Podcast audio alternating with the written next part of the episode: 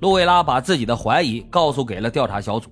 调查小组认为珍妮斯的嫌疑非常大，而当实验室告诉他们在作为凶器的锤子和棒球棍上面都找到了珍妮斯的指纹之后，他的罪名也彻底的坐实了。警方把如山的铁证摆在了珍妮斯的面前，他的心理防线也彻底崩溃了。在案发的八天之后，也就是十二月十八号，珍妮斯在律师的陪同之下正式认罪，承认了自己伙同了其他一名未成年人杀害了格温和路易斯。即便是早有怀疑，克鲁兹和洛维拉还是不敢相信这样一个事实：眼前这个十七岁的女孩看起来是那么文静乖巧。他们好心收留了她，把她当做自己的孩子。格温更是把她当做自己的亲姐妹。她到底为什么要这么做呢？珍妮斯说出了自己的动机：羡慕、嫉妒和恨。他嫉妒格温所拥有的一切，富足的家庭，爱着他的父母。他怨恨为什么格温不费吹灰之力就能得到的东西，他却无法拥有。在他看来，格温好心收留自己，不过是廉价的同情罢了。他只是把自己当做捡来的流浪狗而已。这居高临下的施舍让他愤怒至极。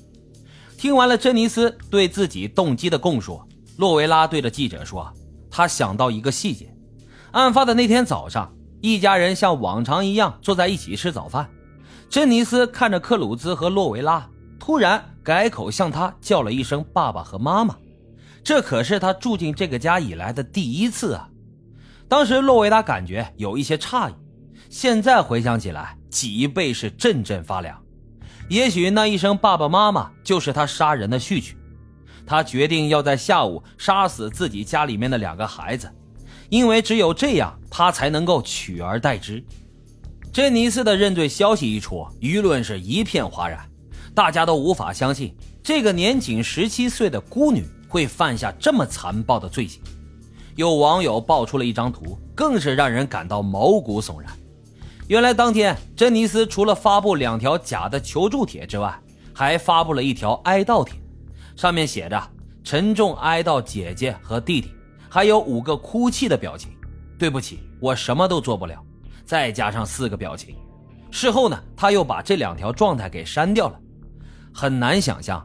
在一次次大力挥舞着锤子和棒球棍砸向格温和路易斯的时候，他和同伙一起残忍杀害两个人之后，这名少女如何能够如此淡定地洗去满身的血污，假装震惊和悲痛，还不忘贴心地在帖子最后艾特了受害者的账号呢？这还没完呢啊！随着案件的持续发酵。调查小组居然找到了孤儿珍妮斯的母亲和她的两个姐姐。这珍妮斯她压根儿就不是孤儿，假扮成孤儿大概率是为了骗取同情。据洛维拉在今年一月一号发布的 Facebook 帖子上面说，其中一位嫌疑犯是社会福利发展署的常客，在被 DSWD 监管和照顾的八年内，接受了数次心理治疗和干预。洛维拉帖子里面，这其中一位嫌犯应该指的就是珍妮斯了。更加巧合的是，网上有人爆料称，说珍妮斯已经流浪在外八年了。他们找到了一位网友在二零一三年九月二十二号发布的帖子。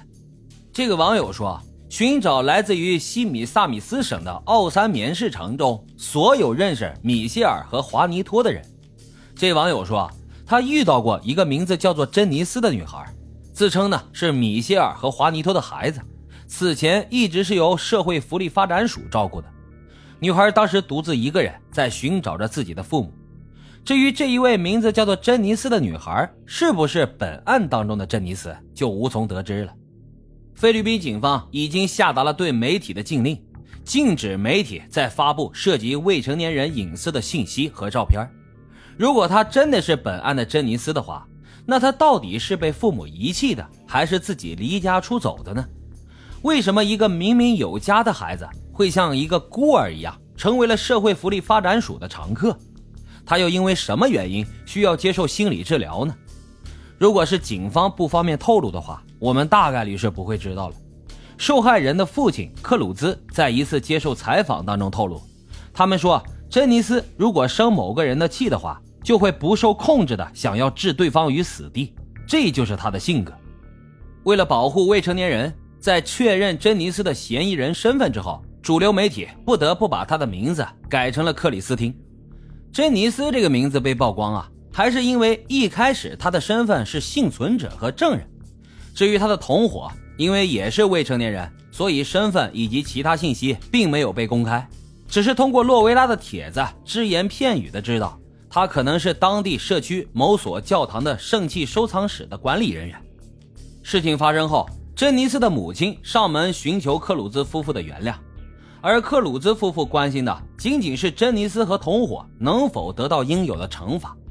在三月八号的帖子当中，洛维拉说道：“三月七号，夫妻俩去参加了法庭的传讯，两名嫌疑人当中的一位已经认罪了。”而另外一位则提出了无罪抗辩，他们同时表示会相信法律，衷心的希望法律能够给他们遇难的孩子一个公道。